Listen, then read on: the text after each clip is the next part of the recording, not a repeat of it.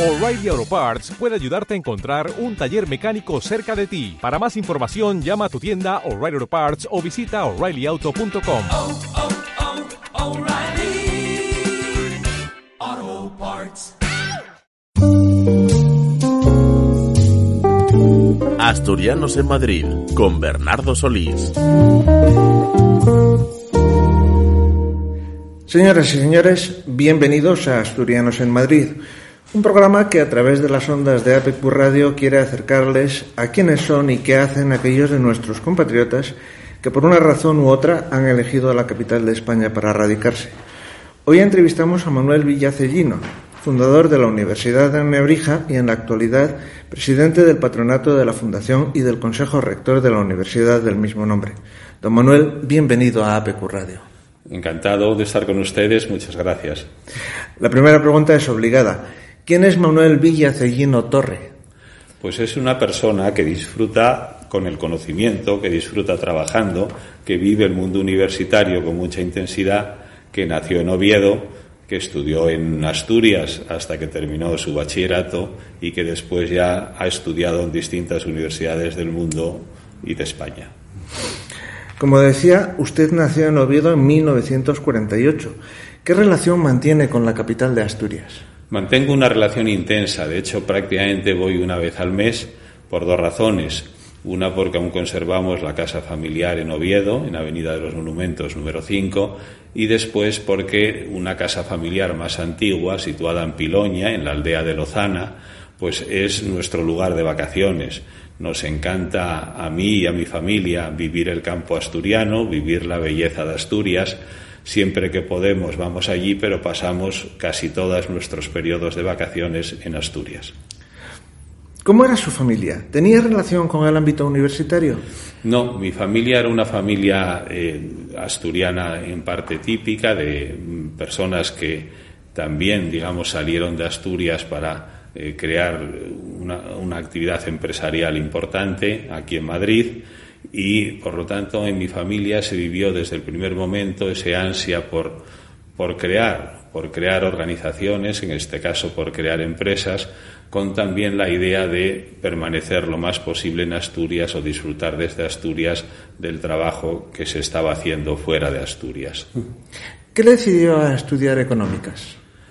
Me decidió que en aquel momento era de, estoy hablándole más o menos de, de finales de los años 60, era una de las carreras más innovadoras. De hecho, aún mi título universitario es licenciado en Ciencias Políticas, Económicas y Comerciales, que era como se denominaba entonces la carrera. Y fundamentalmente me aportó un gran conocimiento de la sociedad a través del estudio de las distintas disciplinas y me ayudó también a algo que es muy importante para mí y para todos los jóvenes, que es esa capacidad de querer saber de querer aprender más de lo que se conoce, de estar dispuesto a esforzarse por todo aquello que en, la propia infancia, incluso en la juventud o en el propio ámbito familiar no se conocía, aprender, aprenderlo en aquellas instituciones que mejor enseñan. Y por lo tanto, esa carrera para mí fue como abrirme a una sociedad que no conocía bien, puesto que uno suele conocer lo que se discute en el ámbito familiar, y de alguna manera me dio esa vocación futura por la enseñanza que me permitió no solo desarrollarme como economista en su momento, como después podríamos hablar, sino tener esa capacidad de disfrutar también buscando el transmitir conocimientos. Usted estudió la carrera en el País Vasco y Barcelona. ¿Cómo recuerda su etapa de estudiante? Pues como todos los estudiantes, yo creo que es la mejor etapa de la vida por dos razones. La primera es porque el estudiante no se da cuenta que durante los periodos de aprendizaje, sobre todo trabajamos sobre nosotros mismos, es decir, vamos abriéndonos al conocimiento, vamos transformándonos en una persona más responsable, más adulta, más capaz de hacer. Entonces ese trabajo sobre uno mismo es siempre una satisfacción. Si además eso se une al conocimiento que había entonces y que yo sigo deseando ahora, de una enorme variedad de estímulos, puesto que en, el, en, la Universidad del País Vasco, en Sarrico, donde yo pasé los dos primeros años, pues había estudiantes naturalmente sevillanos, de Murcia, de Madrid, de Barcelona, o sea, había un movimiento de estudiantes en esa época universitaria, en aquel entonces, muy superior al que hay ahora, en donde por existir una universidad o varias casi en cada capital de provincia, el movimiento de estudiantes es menor. Lo primero que me enseñó esos dos primeros años en el País Vasco es a conocer mejor España a través de eh, amigos y estudiantes de otras eh, provincias, como se decía entonces, de otras comunidades, como se dice ahora. Y después, la época de estudiante es una época donde también se van forjando los ideales. Y al ir forjándose los ideales en esa época de estudiante, lo, lo, relevante es que nuestros ideales coincidan con la apreciación racional de la realidad. Y esta carrera, como usted eh, me preguntaba antes, de ciencias políticas, económicas y empresariales, ayuda a conocer también la realidad que se puede salir del ámbito universitario con esa madurez de pensar cómo le devolvemos a la sociedad todo lo que nos ha dado ayudándonos a formarnos. Y por lo tanto, yo en cuanto eh, terminé esa primera carrera en España, porque luego hablaremos de otros posibles estudios, me di cuenta de que al mismo tiempo que la sociedad nos está dando mucho, es una obligación individual tener el, el valor y la decisión de aportarle a la sociedad con el trabajo y con el conocimiento que uno adquiere lo más que pueda aportarle. Posteriormente amplió estudios en la Universidad de la Sorbona de París. ¿Cómo era Francia en sus tiempos de universitario?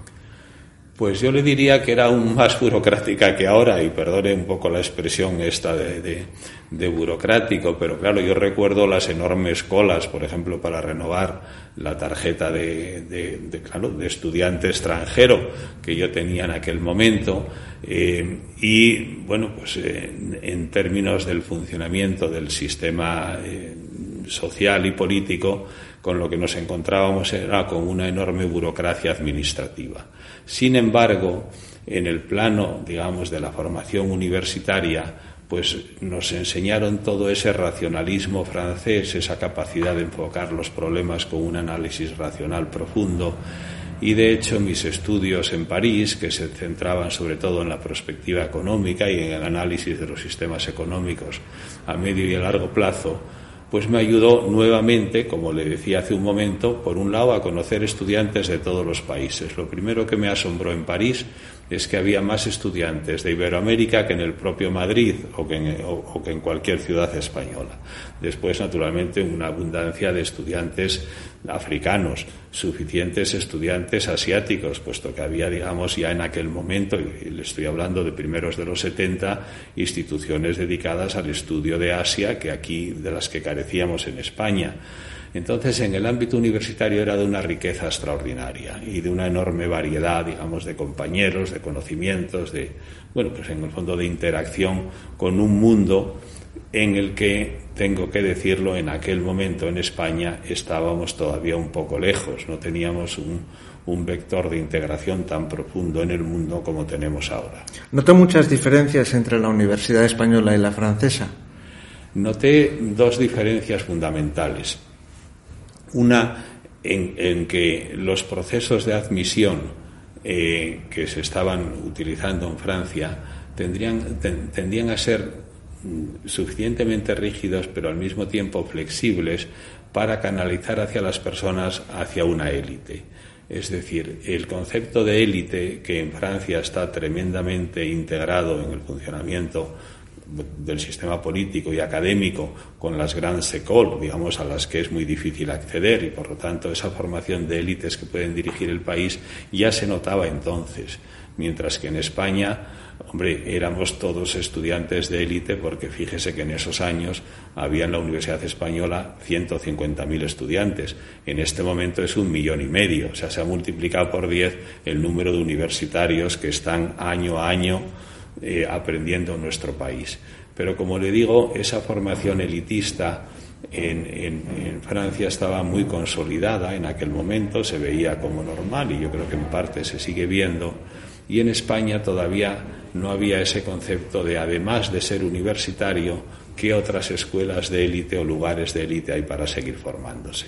¿Le sirvió lo vivido para lo que luego sería la Universidad Nebrija? Sí, eh, pero ahí tengo que añadir eh, las estancias que pasé en Edimburgo y en Cambridge. Fueron estancias cortas, porque fueron estancias de tres meses, de periodos de, de, bueno, pues de investigación o de formación. Y claro, cuando eh, se conoce la universidad anglosajona, se da uno cuenta que la universidad que llamamos continental es mucho menos flexible. Y cuando llamo universidad continental, pues eh, me puedo estar refiriendo a Francia, Italia, España o incluso Alemania. La universidad anglosajona es tremendamente más dinámica y más capaz de situar a cada persona en el rumbo, en el camino que más desea.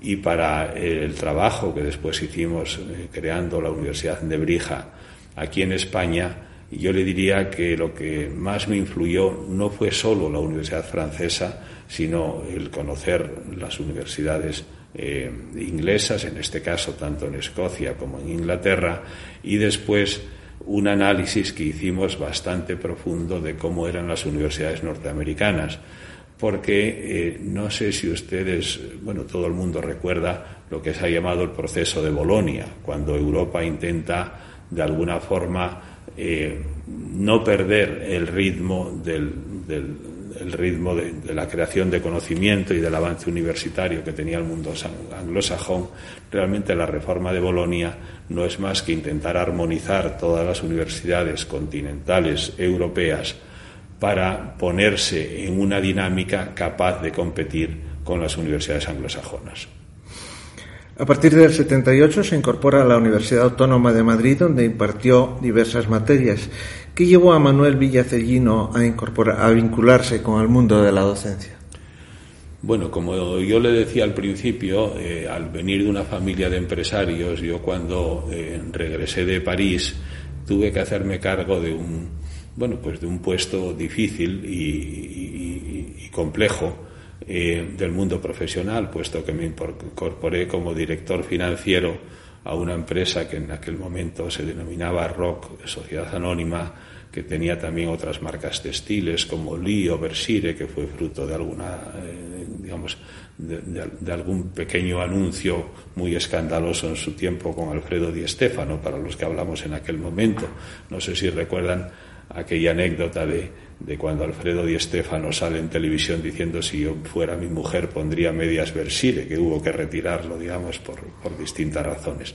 Bueno, como le decía, pasé cinco años de director financiero de una empresa familiar y en aquel momento me di cuenta que mi vocación iba más hacia la enseñanza que hacia el desarrollo en el mundo puramente empresarial.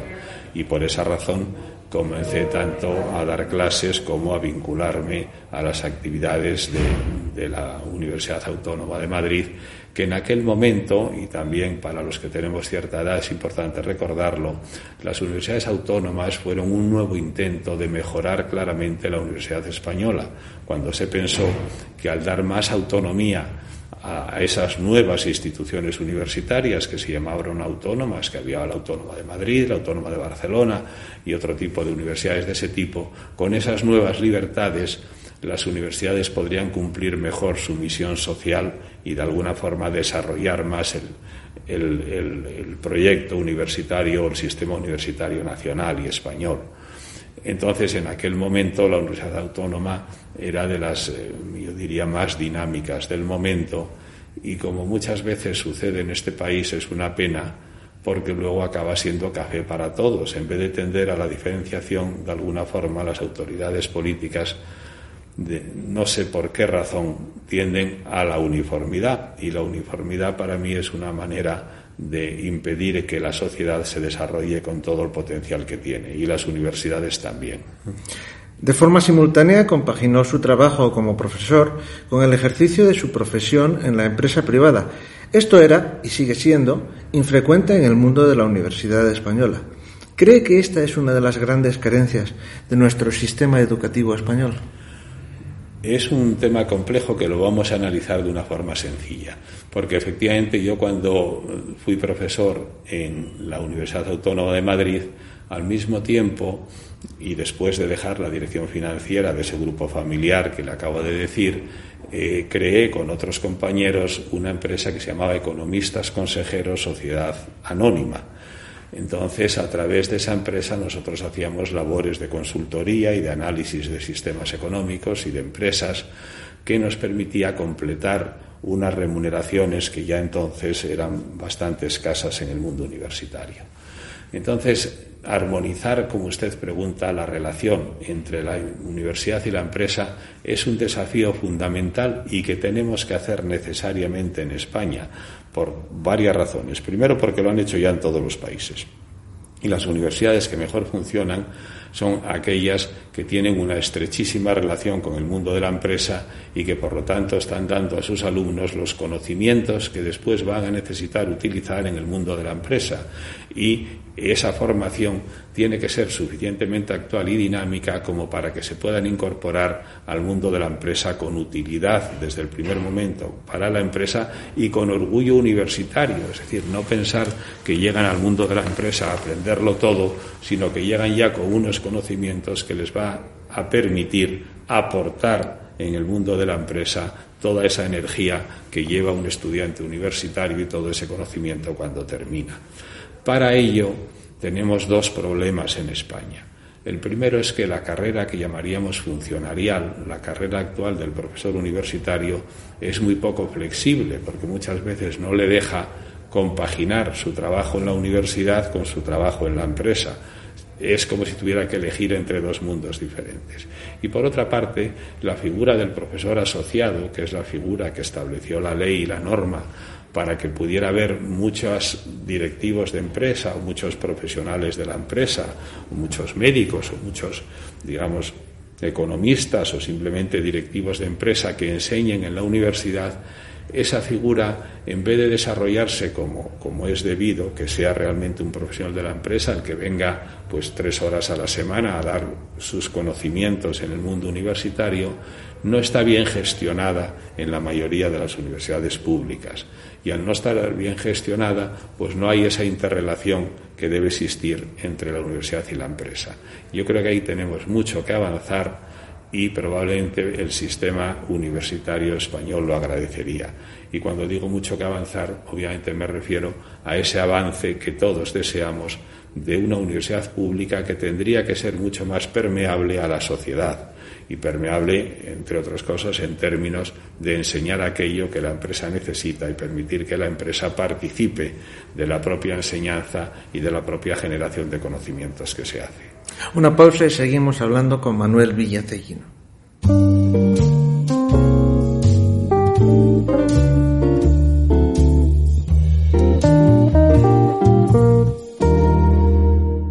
El catering de Cocibar pone a disposición de trabajadores y empresarios su servicio de comidas en la empresa. Cocibar sirve el menú diariamente en el centro de trabajo. Cocibar, de nuestra cocina al comedor, con la mejor relación calidad-precio. Infórmate de 8 a 1 en el 985 16 85 23 o en www.elcateringdecocibar.com. Cocibar, el catering que rentabiliza tu jornada.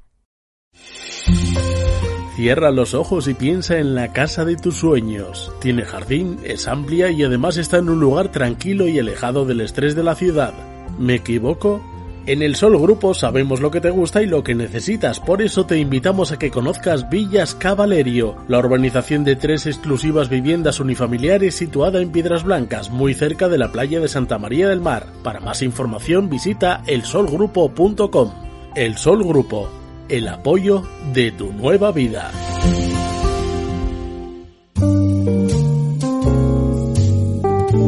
Asturianos en Madrid con Bernardo Solís. Hoy estamos entrevistando a Manuel Villacellino, fundador de la Universidad de Nebrija. Don Manuel, hablemos ahora, si le parece bien, de la Universidad Antonio de Nebrija. ¿En qué momento y por qué se le ocurre la creación de la primera universidad privada de España? ¿Cuáles fueron las razones que le llevaron a dar ese paso? Bien, primero un pequeño matiz. Eh, nosotros somos la tercera universidad en, en, orden de creación. O sea, es la tercera universidad que aprueba en las Cortes Generales, la tercera universidad privada que aprueban las Cortes Generales de España en aquel momento para constituirnos como universidad privada. Y como todos los proyectos importantes, y considero que la Universidad de Brija es un proyecto que está demostrando tanto su capacidad de servir a la sociedad como de crecer de una forma eh, bueno, sistemática y continua y al mismo tiempo situarse entre las mejores universidades de España, no es un proyecto individual. Y los proyectos eh, casi siempre son colectivos, en nuestro caso es un proyecto también colectivo. Otra cosa es que yo haya tenido la suerte y en aquel momento, digamos, la capacidad para que en el grupo de fundadores bueno, pues se me eligiera como el primer rector o el rector fundador de la universidad en el año 1995. Como siempre es una cuestión en parte de suerte, es decir, de estar unido a ese grupo de fundadores, tener en aquel momento, en opinión de otras personas, las capacidades para convertirme en el primer rector y también estar dispuesto al esfuerzo que supone poner en marcha una universidad. Como en algún momento de esta entrevista ya hemos comentado, yo sí tenía una amplia experiencia universitaria, al mismo tiempo tenía una experiencia empresarial que es valiosa para los temas de organización, coordinación de los múltiples aspectos que se manejan en una universidad y con eso pues tuve en aquel momento la suerte, como les digo, de que me eligieran lo que se llama en la terminología universitaria rector fundador, es decir, el primer rector de la universidad, a la que dediqué con muchísima satisfacción y con toda la intensidad que pude los diez años del mandato que tuve como rector desde el año 1995 hasta el año 2005. El 31 de julio de 1985 funda, junto con Belén Moreno de los Ríos, el Centro de Estudios Hispánicos. ¿Qué objetivos tenía ese centro?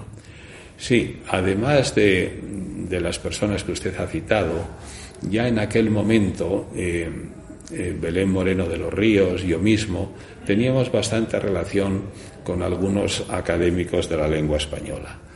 Y nos dimos cuenta, por nuestro interés por la formación y por el mundo universitario, que no había en España una institución, un instituto dedicada a enseñar la lengua española a extranjeros. Tengo que recordarles que el Instituto Cervantes no se crea hasta 1990, es decir, cinco años después de la creación del Centro de Estudios Hispánicos Antonio de Nebrija.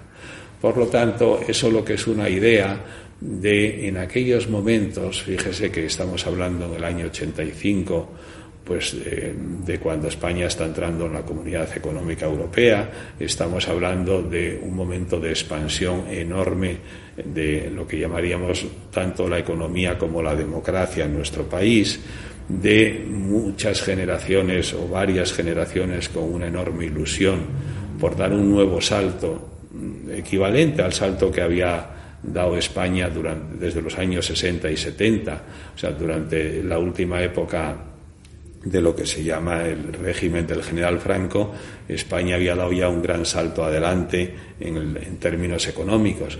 En ese momento estamos en una auténtica explosión de ilusión por lo económico, por lo cultural, por lo universitario y por el conocimiento.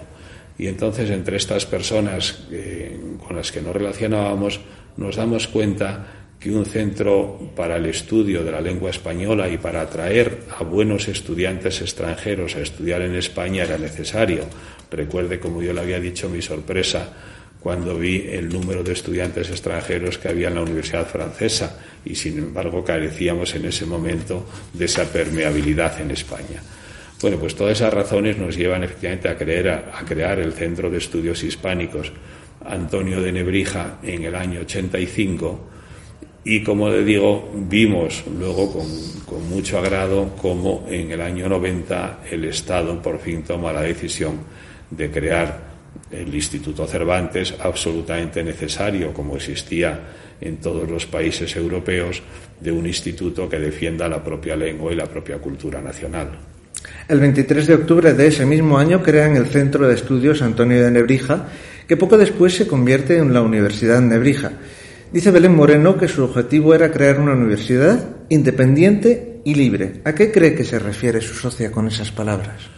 Bueno, eso yo creo que es una tradición española muy importante. O sea, usted recuerde cuando eh, Giner de los Ríos, en aquel conflicto que hay, digamos, en, el momento histórico ya antiguo, eh, quiere salirse de la universidad pública del momento por las restricciones que tenían en su propia libertad de cátedra y decide, bueno, pues todo el proceso de la institución libre de enseñanza que, aunque muchos no lo reconocen, fue salirse precisamente de la estructura estatal para crear una institución privada, la institución por eso se llamaba libre de enseñanza, que con sus propios recursos, es decir, con los ingresos que percibía de sus estudiantes o las donaciones que podía recibir de distintas de otras instituciones, generaba su propio proyecto educativo.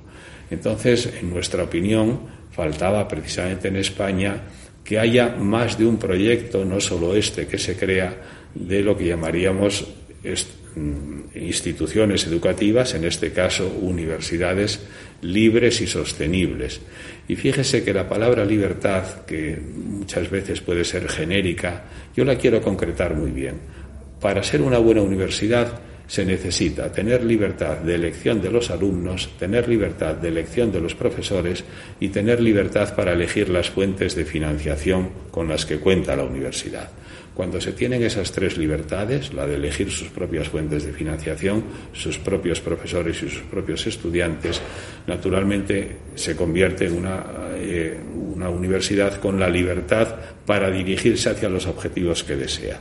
Si además es capaz, que es lo relevante, de ser sostenible, es decir, de consumir algo menos de recursos de los que ingresa y poder invertir sistemáticamente en la mejora universitaria, llegamos a, esa universidad libre y sostenible, que es lo que yo creo que hace referencia a la frase de Belén Moreno de los Ríos, que es resumir mucho uno de los problemas más importantes que tiene la universidad. Cuando digo más importantes es porque las universidades somos centros de gasto extraordinarios. No hay más que ver a las universidades públicas siempre pidiendo más recursos y más recursos y más recursos. Efectivamente, cuanto uno más gaste, muchas veces puede hacer mejor su labor. Pero el gran desafío es asegurar los ingresos y asegurar los ingresos de manera que, como digo, se gasta algo menos de lo que se ingresa para poder invertir en mejorar, es decir, para tener un excedente que nos ayude a ser mejores cada día. Y por lo tanto, yo con esa frase me parece que lo que se resume es el espíritu de cualquier institución, y fíjese que aquí voy a decir público o privada, que quiera desarrollarse por sí misma y por lo tanto tener un camino propio y prestar un servicio de excelencia a la sociedad que solo se consigue normalmente cuando uno tiene libertad de actuación en su propio campo de actividad.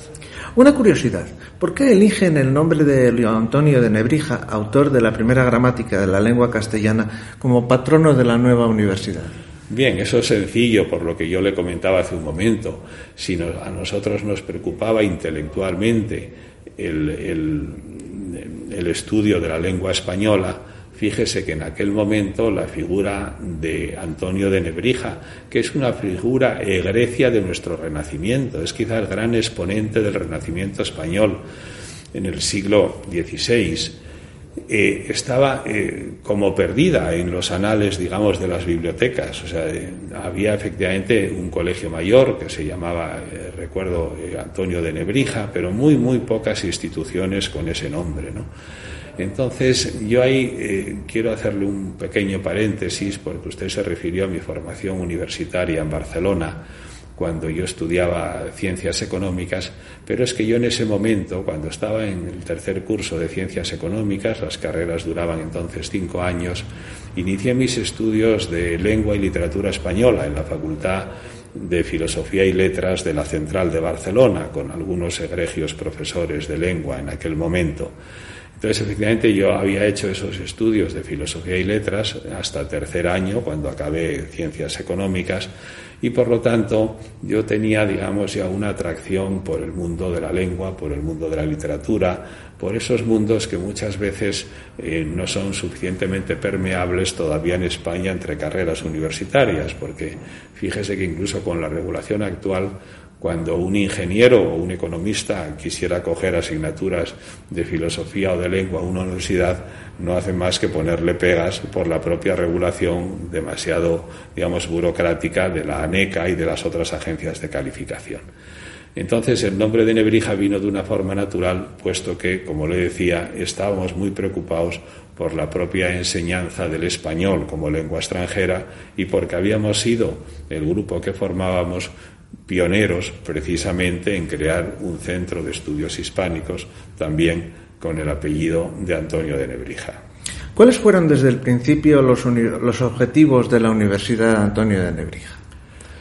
Cuando se crea una nueva institución, los objetivos siempre son ambiciosos, puesto que el esfuerzo de crear una nueva institución, en vez de desarrollar uno mismo la carrera profesional en instituciones ya existentes, supone siempre uno, una capacidad y un nivel de, estar dispuesto a esforzarse pues superior a lo que es dar continuidad a otro tipo de, instituciones. Y por lo tanto los objetivos están reflejados en los libros que nosotros hemos publicado.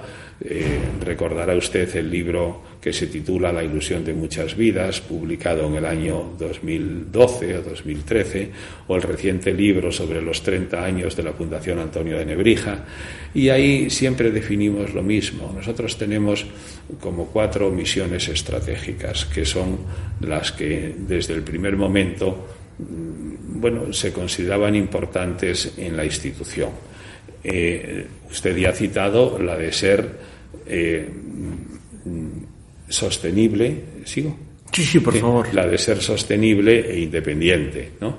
La otra, naturalmente, es crecer hasta tener un tamaño relevante y, por lo tanto, ser una institución que tiene una capacidad de influencia en el entorno universitario en el que vive pero luego nosotros tenemos otras dos misiones estratégicas muy relevantes en el mundo universitario, en mi opinión, de las que se habla poco. Nebrija quiere ser también una universidad aspiracional, es decir, donde cada vez haya mayor número de estudiantes que quieran venir a estudiar con nosotros y que, como tendremos números clausus, es decir, un número limitado de plazas en cada carrera, por lo tanto, que podamos seleccionar a los mejores estudiantes para que estén con los mejores profesores. Y después la otra misión estratégica, que es la más compleja y difícil del mundo universitario y que por tener las otras muchas universidades no se suele hacer énfasis suficiente, es que queremos que las personas que se incorporan a Nebrija tanto como alumnos como profesores, y ahora haré una pequeña distinción, desarrollen al máximo sus capacidades y por lo tanto tengan una vida lo más plena posible, dando el mejor servicio que se pueda dar a la sociedad con su trabajo.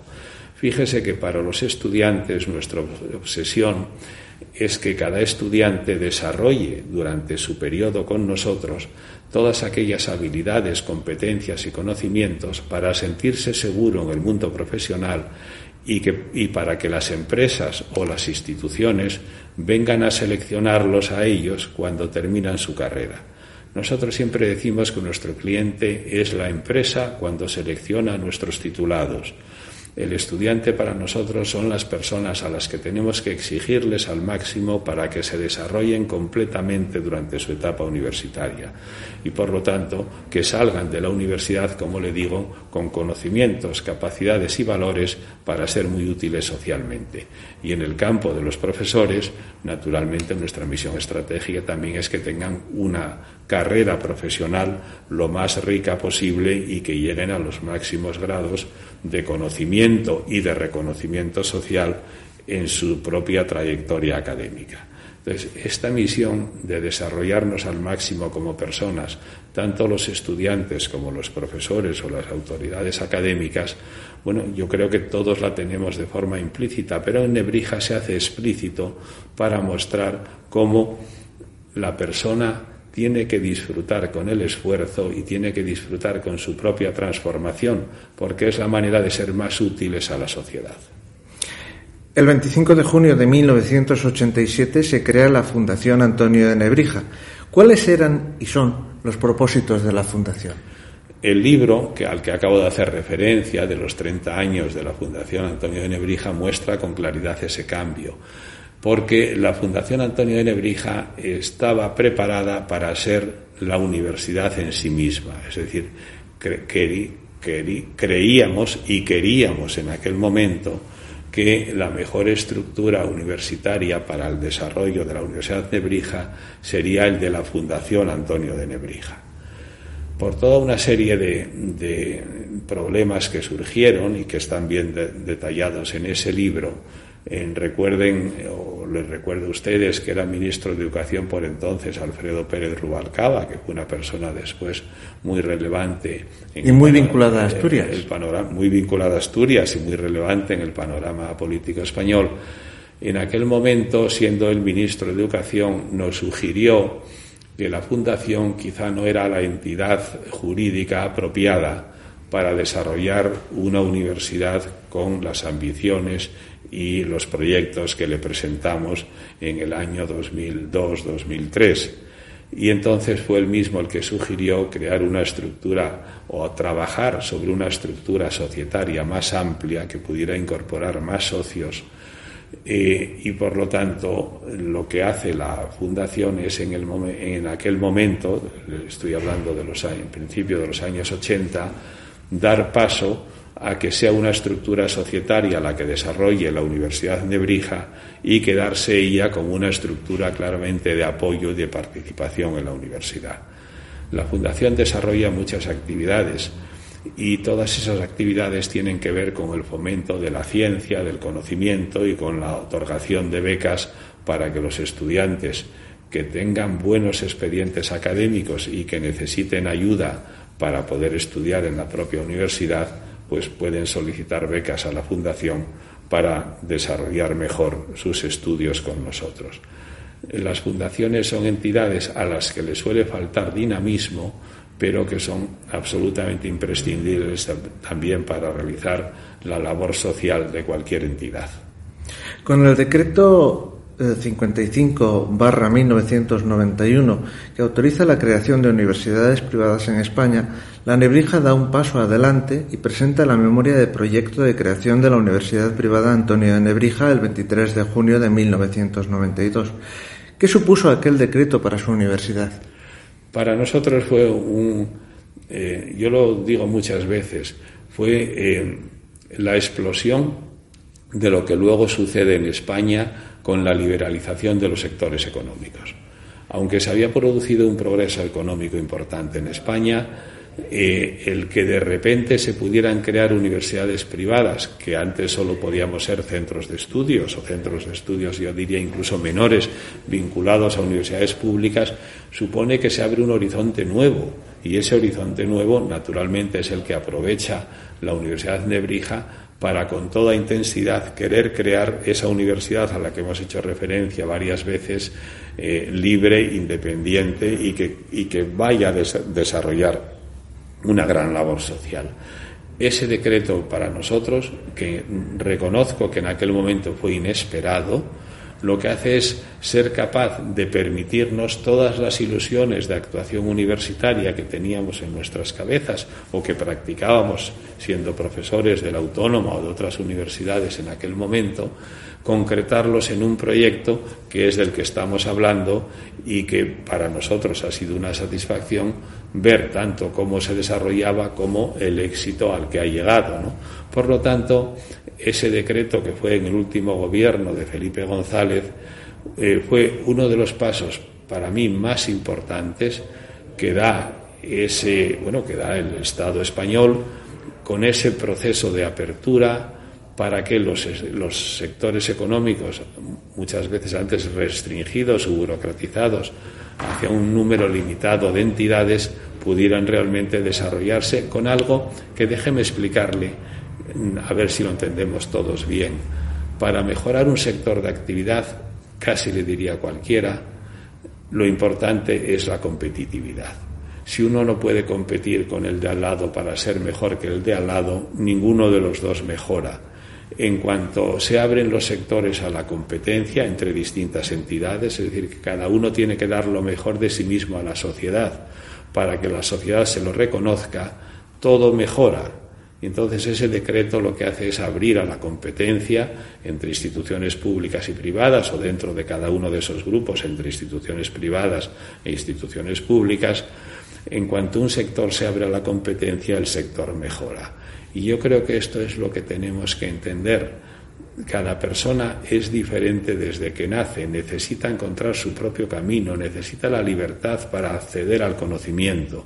Y esa libertad se encuentra cuando se llega a un sector educativo, tanto eh, un sector educativo, digamos, de enseñanzas primarias, medias o de enseñanzas superiores, con suficiente libertad para que las instituciones compitan entre sí y puedan, a su vez, dar lo mejor de sí mismas a la sociedad. En aquel momento, ya lo hemos comentado, gobernaba en España el Partido Socialista, cuyo ministro de Educación, también lo hemos mencionado, era el ya desaparecido Alfredo Pérez Rubalcaba. ¿Cómo recibió el gobierno socialista el proyecto de creación de la Universidad de Nebrija? Lo recibió bien, lo recibió bien y fíjese que, como le decía, era el tercer proyecto que se presentaba. Antes se aprobó la Universidad de San Pablo CEU de Madrid y la universidad que después se llamó Alfonso X el Sabio, la Universidad de Nebrija fue la tercera ¿Y por qué lo recibió bien? Porque se dio cuenta de lo que les acabo de explicar hace un momento, que abrir el sector universitario a la iniciativa privada, además de estar en la Constitución del 78, que es, digamos, el gran marco de actuación que tenemos y que tanto ha aportado a la Universidad Española, coincidía con todo ese desarrollo de aquel momento de hacernos miembros de la Unión Europea, y de conseguir ese enorme equilibrio y ese fundamental equilibrio entre instituciones públicas y privadas en el sector universitario que tanto puede aportar a la sociedad española. Por lo tanto, para nosotros es algo que siempre agradeceremos al gobierno de Felipe González de aquel momento, a la propia actividad, del ministro y de todas las personas que estaban con él, puesto que el director general de universidades, quizá no lo ha citado usted, era también o tenía mucha vinculación con Asturias, Fernández Ballina, Javier, que era, digamos, otra persona muy interesada en la mejora de la universidad y del sistema educativo español. Por fin, el paso definitivo para la creación de la Universidad Antonio de Nebrija se hizo realidad con el reconocimiento de la institución por parte de las Cortes Generales en la Ley 23-1995, publicada en el Boletín Oficial del Estado el 18 de julio de ese mismo año. ¿Cómo recuerda esos momentos? Pues mire, lo recuerdo con una emoción tremenda y con una broma que yo creo que siempre es importante. Nos fuimos todos a Jayalay no sé si se acuerdan lo que es Hayalay, muchos asturianos en este momento, pero es un restaurante, claro, madrileño, de origen vasco, digamos que tiene una enorme tradición en España. Entonces fuimos a celebrarlo, pues como se celebran las cosas en España, con una comida, digamos, de todos los que habíamos participado en el proyecto, con un ratito de fiesta, con, con ese momento en donde de repente uno quiere hacer un proyecto, le dicen sí, hazlo, aquí están los medios, ahora da los resultados. Entonces, al mismo tiempo que lo celebramos con muchísima alegría, inmediatamente sentimos la responsabilidad de lo que es poner en marcha una buena universidad. Y desde entonces, pues hemos estado trabajando en, en eso, en responder al desafío que nos permitían en aquel momento las autoridades administrativas al poner en nuestras manos algo tan importante como desarrollar toda una universidad que hoy yo creo que es una realidad conocida y apreciada por todos los que han participado de sus enseñanzas o por todas aquellas empresas que han recibido a nuestros estudiantes y a nuestros graduados como su mejor personal para desarrollarse en este mundo competitivo en el que vivimos. Más de tres décadas después, profesor Villacelino, ¿considera que se han cumplido los objetivos con los que se crearon la Universidad y la Fundación Antonio de Nebrijo? Pues mire, se han, se han cumplido con creces y se han cumplido con creces porque es necesario reconocer los errores. Entonces, nosotros cometimos un error en, el año, eh, en este año al que estamos refiriéndonos, 92-93, eh, y es que pensar que cuando la universidad tuviera 5.000 estudiantes ya habríamos alcanzado el máximo de nuestro desarrollo. Y por lo tanto, en la propia memoria que se puede leer, en cualquiera de las documentaciones, digamos, que constan tanto en las Cortes Generales como en nuestros propios archivos, eh, creíamos que con ese tamaño de 5.000 estudiantes la Universidad Antonio de Nebrija ya sería una gran universidad. Pues mire, nos equivocamos en el tamaño y hay que reconocerlo. En este momento nosotros ya tenemos 10.000 estudiantes, 5.000 de enseñanza presencial y otros 1.000 de enseñanza semipresencial y online. Y aún necesitamos crecer más para tener la relevancia social que deseamos tener. Como le decía hace un momento, aunque la aplicación de números clausus limita claramente el crecimiento de la universidad presencial a dos grupos de 45 alumnos por carrera, es decir, nosotros queremos tener 90 alumnos en cada promoción para que esos 90 alumnos tengan todos ellos las mejores oportunidades profesionales cuando acaban, creemos que por la variedad de carreras en las que estamos y por los distintos ámbitos del conocimiento que tiene la universidad, vamos a tener que crecer hasta unos nueve o entre nueve y once mil estudiantes presenciales. Por lo tanto, se cumplieron con creces las expectativas del año 92, pero alguna de las expectativas en cuanto a tamaño no era la adecuada. Nos equivocamos al definir el tamaño. Bien, es verdad que en aquel momento éramos la tercera universidad y la, única universidad, digamos, privada con, con, las áreas de conocimiento que nosotros queríamos tener y en este momento ya hay en España 33 universidades privadas y 50 públicas. Con lo cual, para tener la relevancia en el sector que queremos tener, como le digo, aún necesitamos pasar unos años en los que sigamos creciendo al ritmo que venimos haciéndolo en los últimos años. Hablemos del futuro. ¿Qué le espera a la Universidad Antonio de Nebrija? ¿Cuáles son los proyectos a corto, medio y largo plazo? Muy variados, eh, pero yo le voy a decir, claro, le tengo que comentar algunos de los nuevos. Nosotros estamos en, cuatro grandes ámbitos de conocimiento. Tenemos una facultad de lenguas y educación, otra facultad de comunicación y artes con un espléndido desarrollo en Madrid y en España. Tenemos esa facultad de ciencias sociales que está en el origen también de la propia universidad con las enseñanzas pues de empresariales, derecho, relaciones internacionales. Tenemos una politécnica nebrija con un gran potencial y en donde, como usted ha comentado, pues una persona de su equipo puede enviar a su hijo el, próximo curso con gran satisfacción para nosotros. Y recientemente se ha aprobado la nueva Facultad de Ciencias de la Vida y la Naturaleza una facultad aprobada este mismo verano por la Comunidad de Madrid, que es una facultad tremendamente innovadora en donde los estudios de ciencias de la salud, medio ambiente, tecnología médica, pues biotecnología, etcétera, van a tener su cabida. ¿no? Por lo tanto, como le digo, un primer proyecto es seguir creciendo y, e incluso ampliar con esa facultad de ciencias de la vida y la naturaleza nuestros ámbitos de conocimiento. Otro segundo proyecto muy relevante es que los institutos Nebrija, que como sabe están íntimamente vinculados a la universidad, nosotros ya tenemos cinco institutos Nebrija en el mundo, en distintas eh, localizaciones del mundo. Basta citar pues el que hay en Nankín, en China, o el de Yakarta. Nuestra idea es, en los próximos seis años, llegar a tener 16 institutos Nebrija en el mundo, en donde sigan con esta tradición de Nebrija, de enseñar la lengua y la cultura española y que al mismo tiempo pues sean focos de atracción de estudiantes extranjeros hacia España.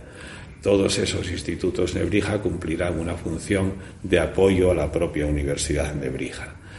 Y quizá usted sepa también que existen las residencias Nebrija, que son unas de las residencias de estudiantes en Madrid con mejor ambiente de estudio, en donde los estudiantes que no aprueban todos sus cursos no pueden seguir en nuestras residencias y por lo tanto son las residencias en donde en el bueno, en lo que nos comentan tanto padres como, como, personas, digamos, del ámbito universitario, se tiene el mejor ambiente de estudio para residir en Madrid. No hay que olvidar que además de ese 17% de estudiantes extranjeros, los estudiantes de la Universidad de Nebrija se reparten más o menos al 50% entre estudiantes de la Comunidad de Madrid y el de otras comunidades españolas. Es decir, somos un centro de atracción de estudiantes de toda España que quieren venir a Madrid tanto a disfrutar pues, del conocimiento que les aporta esta gran ciudad como de una institución como la Nebrija que les va a dar la mejor formación universitaria bueno, de, las que se están eh, ofreciendo en este momento en España. ¿Qué le diría a un alumno que ahora esté estudiando sus últimos cursos de bachillerato para que eligiera la Nebrija como centro para proseguir su formación universitaria?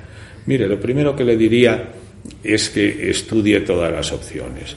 O sea, lo más importante para un chico joven, de la misma forma que para una persona adulta, es acertar en sus decisiones. Y para acertar en las decisiones, lo primero que tiene que tener es conocimiento, es decir, ansias de saber y saber. Por lo tanto, yo no quiero atraer a ningún estudiante que no esté convencido de que aquí puede recibir una mejor enseñanza que en otros lugares o que se va a adaptar mejor a su propio proyecto personal y profesional. Que estudie las opciones que tiene, que las estudie seriamente, que las valore, que si es posible hable con estudiantes que ya están en la universidad y una vez que ha estudiado, que decida. Pero fíjese, en ese sentido, le vuelvo a insistir. Yo, para mí, lo más importante es que cada uno acierte en sus decisiones y que vaya a los lugares que más le convienen. Y para eso lo que hay es que estudiar y saber cuáles son las distintas opciones que se tienen y elegir la mejor. Hacemos una pausa y seguimos hablando con el profesor Villacelín.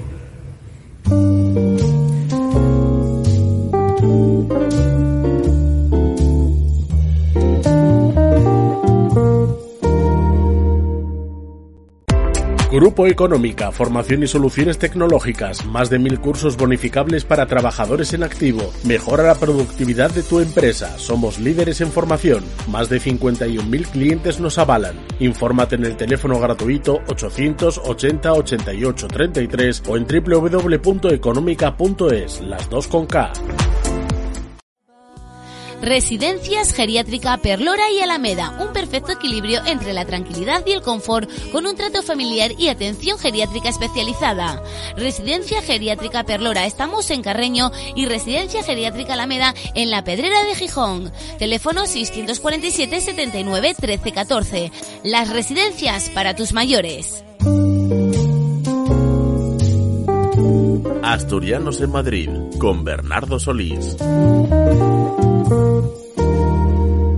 Estamos entrevistando al profesor Manuel Villacellino, fundador de la Universidad Nebrija y en la actualidad presidente del patronato de la Fundación y del Consejo Rector de la Universidad del mismo nombre. Don Manuel, hablemos de nuestra común región. Eh, como asturiano, ¿qué es? ¿Cómo se ve el Principado desde esa atalaya privilegiada que es la Fundación Antonio de Nebrija? Pues mire, el Principado de Asturias se ve, como no puede ser de otra forma, con el enorme cariño que le tenemos todos los asturianos y quizá mucho más los asturianos que por tener que vivir en otras partes del mundo, eh, pues no podemos disfrutar de Asturias todo lo que quisiéramos. ¿no? Entonces, mm, ese cariño eh, por la región eh, inmediatamente nos lleva a tener dos actividades, dos actividades importantes. La primera es una cierta actividad en la región para ver en qué podemos ayudar. Y cuando podemos en, qué podemos ayudar siempre nos referimos a esa ayuda que necesitan hoy día todas las regiones y todos los países, que es competir en el mundo. Hoy día una región va a ser próspera en la medida que sea capaz de suministrar al mundo, a España o a otros países, más productos de los que compra eh, del, mundo, es decir, necesita producir más y mejor para vender más y mejor fuera de ella, de manera que con esos recursos pueda comprar todo lo que necesita. Por lo tanto, Asturias necesita desarrollarse empresarialmente más y mejor. Y una de las primeras preocupaciones es cómo ayudamos a que la región se desarrolle empresarialmente más y mejor. Naturalmente, además de eso, desde, desde Madrid o desde cualquier otro sitio, lo primero que hacemos es comentar con nuestros compañeros y amigos el enorme atractivo que tiene la, la región, tanto para visitarla como para pasar vacaciones, como para otras muchas cosas. Entre las dificultades con las que se encuentra el Principado está, como es bien sabido, la constante pérdida de población. ¿Qué remedios se pueden poner para paliar esa sangría demográfica? Se lo estoy diciendo, o sea, la población se pierde cuando no hay empleo o cuando no hay expectativas de una vida plena profesional en el lugar donde uno vive. Entonces, para que haya empleo en Asturias, lo que, hay que, lo que tiene que tener es más desarrollo empresarial privado. Asturias tiene ya un desarrollo público aceptable o bueno, es decir, tenemos las instituciones que tenemos. Como sabe usted, tenemos fondos que proceden del resto de España para pagar las pensiones, pues que casi duplican los que se pueden generar en la propia región. Es decir, tenemos ayuda de España abundante. Ahora lo que necesitamos es, desde Asturias, cómo nos ayudamos nosotros mismos y cómo somos capaces de generar los, el sistema productivo asturiano que permita a los, a los jóvenes asturianos tener allí empleos equivalentes o mejores a los que pueden obtener en otros lugares y al mismo tiempo que esa iniciativa privada le dé a Asturias la riqueza y la diversidad que tiene. Mire, eh, de las cosas que más sorprenden a, los, eh, a las personas que no conocen Asturias es la enorme diversidad de valles, de lugares, de paisajes o de entornos que tiene Asturias. Cuando uno, eh, por ejemplo, visita el occidente y de repente llega al valle de Aldeo y se encuentra con una fábrica como la de René Picot, que podría estar en Baviera, en cualquier país europeo, entonces el orgullo, de Asturias se multiplica, porque no solo es bella en paisaje, es que tiene, digamos, algunas instituciones, algunas fábricas, algunas empresas ejemplares. Lo mismo cuando se visitan los astilleros eh, que hay en Navia o que hay en, digamos, en Figueras, astilleros magníficos. Bueno, pues lo que hay es que seguir creando empresas que sean capaces, como esas, de vender en el exterior todo lo que allí producen y por lo tanto generar allí los empleos para que las personas no tengan que irse a otros lugares. Asturias necesita empresas y volcarse en favorecer a la iniciativa privada para que cada vez haya allí más empresas. Profesor Villacellino, ¿qué se traería de Asturias a Madrid y, por el contrario, qué se llevaría de la capital de España al Principado? No sé si se refiere usted a productos alimenticios, porque naturalmente cada vez que vamos a Asturias, pues procuramos en la época traer manzanas o traer nueces o traer, digamos, eh, como se dice aquí, pitus de calella, ¿eh? que creen que son, digamos, cuando se dice a un madrileño eso, piensan que uno está trayendo un ave, digamos, de, la costa catalana, ¿no? Entonces, eh, mire, de Asturias lo que se trae intelectualmente, para hablar un poco más en serio, es el deseo de disfrutarla cuando vamos. Es decir, cuando estamos fuera de Asturias, eh, pues deseamos ese paseo por los bosques, por los prados, por los caminos, por las regiones asturianas de distinto tipo, que para los que estamos trabajando intensamente fuera de Asturias, pues nos supone ese periodo de vacaciones tan importante. Y como le decía hace un momento, ¿qué me llevaría a Asturias? Pues todas las empresas que pudiera porque lo que necesitamos es generar empleo, generar iniciativa privada, generar riqueza y conseguir que en Asturias se puedan quedar, todos los asturianos que le deseen. Pero le voy a hacer también un pequeño paréntesis por mi propia experiencia. No pensemos que irse de Asturias es malo para la juventud. Cada uno tiene que, encontrar, como yo decía, su propio camino. Entonces habrá estudiantes que quieran irse a estudiar fuera de Asturias y volver a Asturias, como han hecho muchos de mis amigos. Habrá otros como yo mismo que queremos ir a estudiar fuera de Asturias y que después creemos que es mejor seguir profesionalmente fuera de Asturias e irnos allí de vacaciones. No seamos reduccionistas. Lo que hay que ofrecer a los asturianos es oportunidades para elegir si quieren seguir en Asturias o si quieren desarrollarse en otras comunidades autónomas, en otras provincias o en otros países.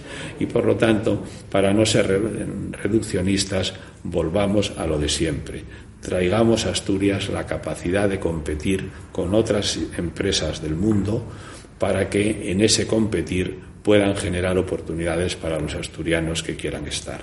Pues así ha transcurrido la entrevista que hemos mantenido con el profesor Manuel Villacellino, fundador de la Universidad Nebrija y en la actualidad presidente del patronato de la Fundación y del Consejo Rector de la Universidad del mismo nombre. Don Manuel, muchas gracias por atender la invitación de APQ Radio y a ustedes les espero en una próxima edición de Asturianos en Madrid. Gracias por escucharlos. Muchas gracias a ustedes.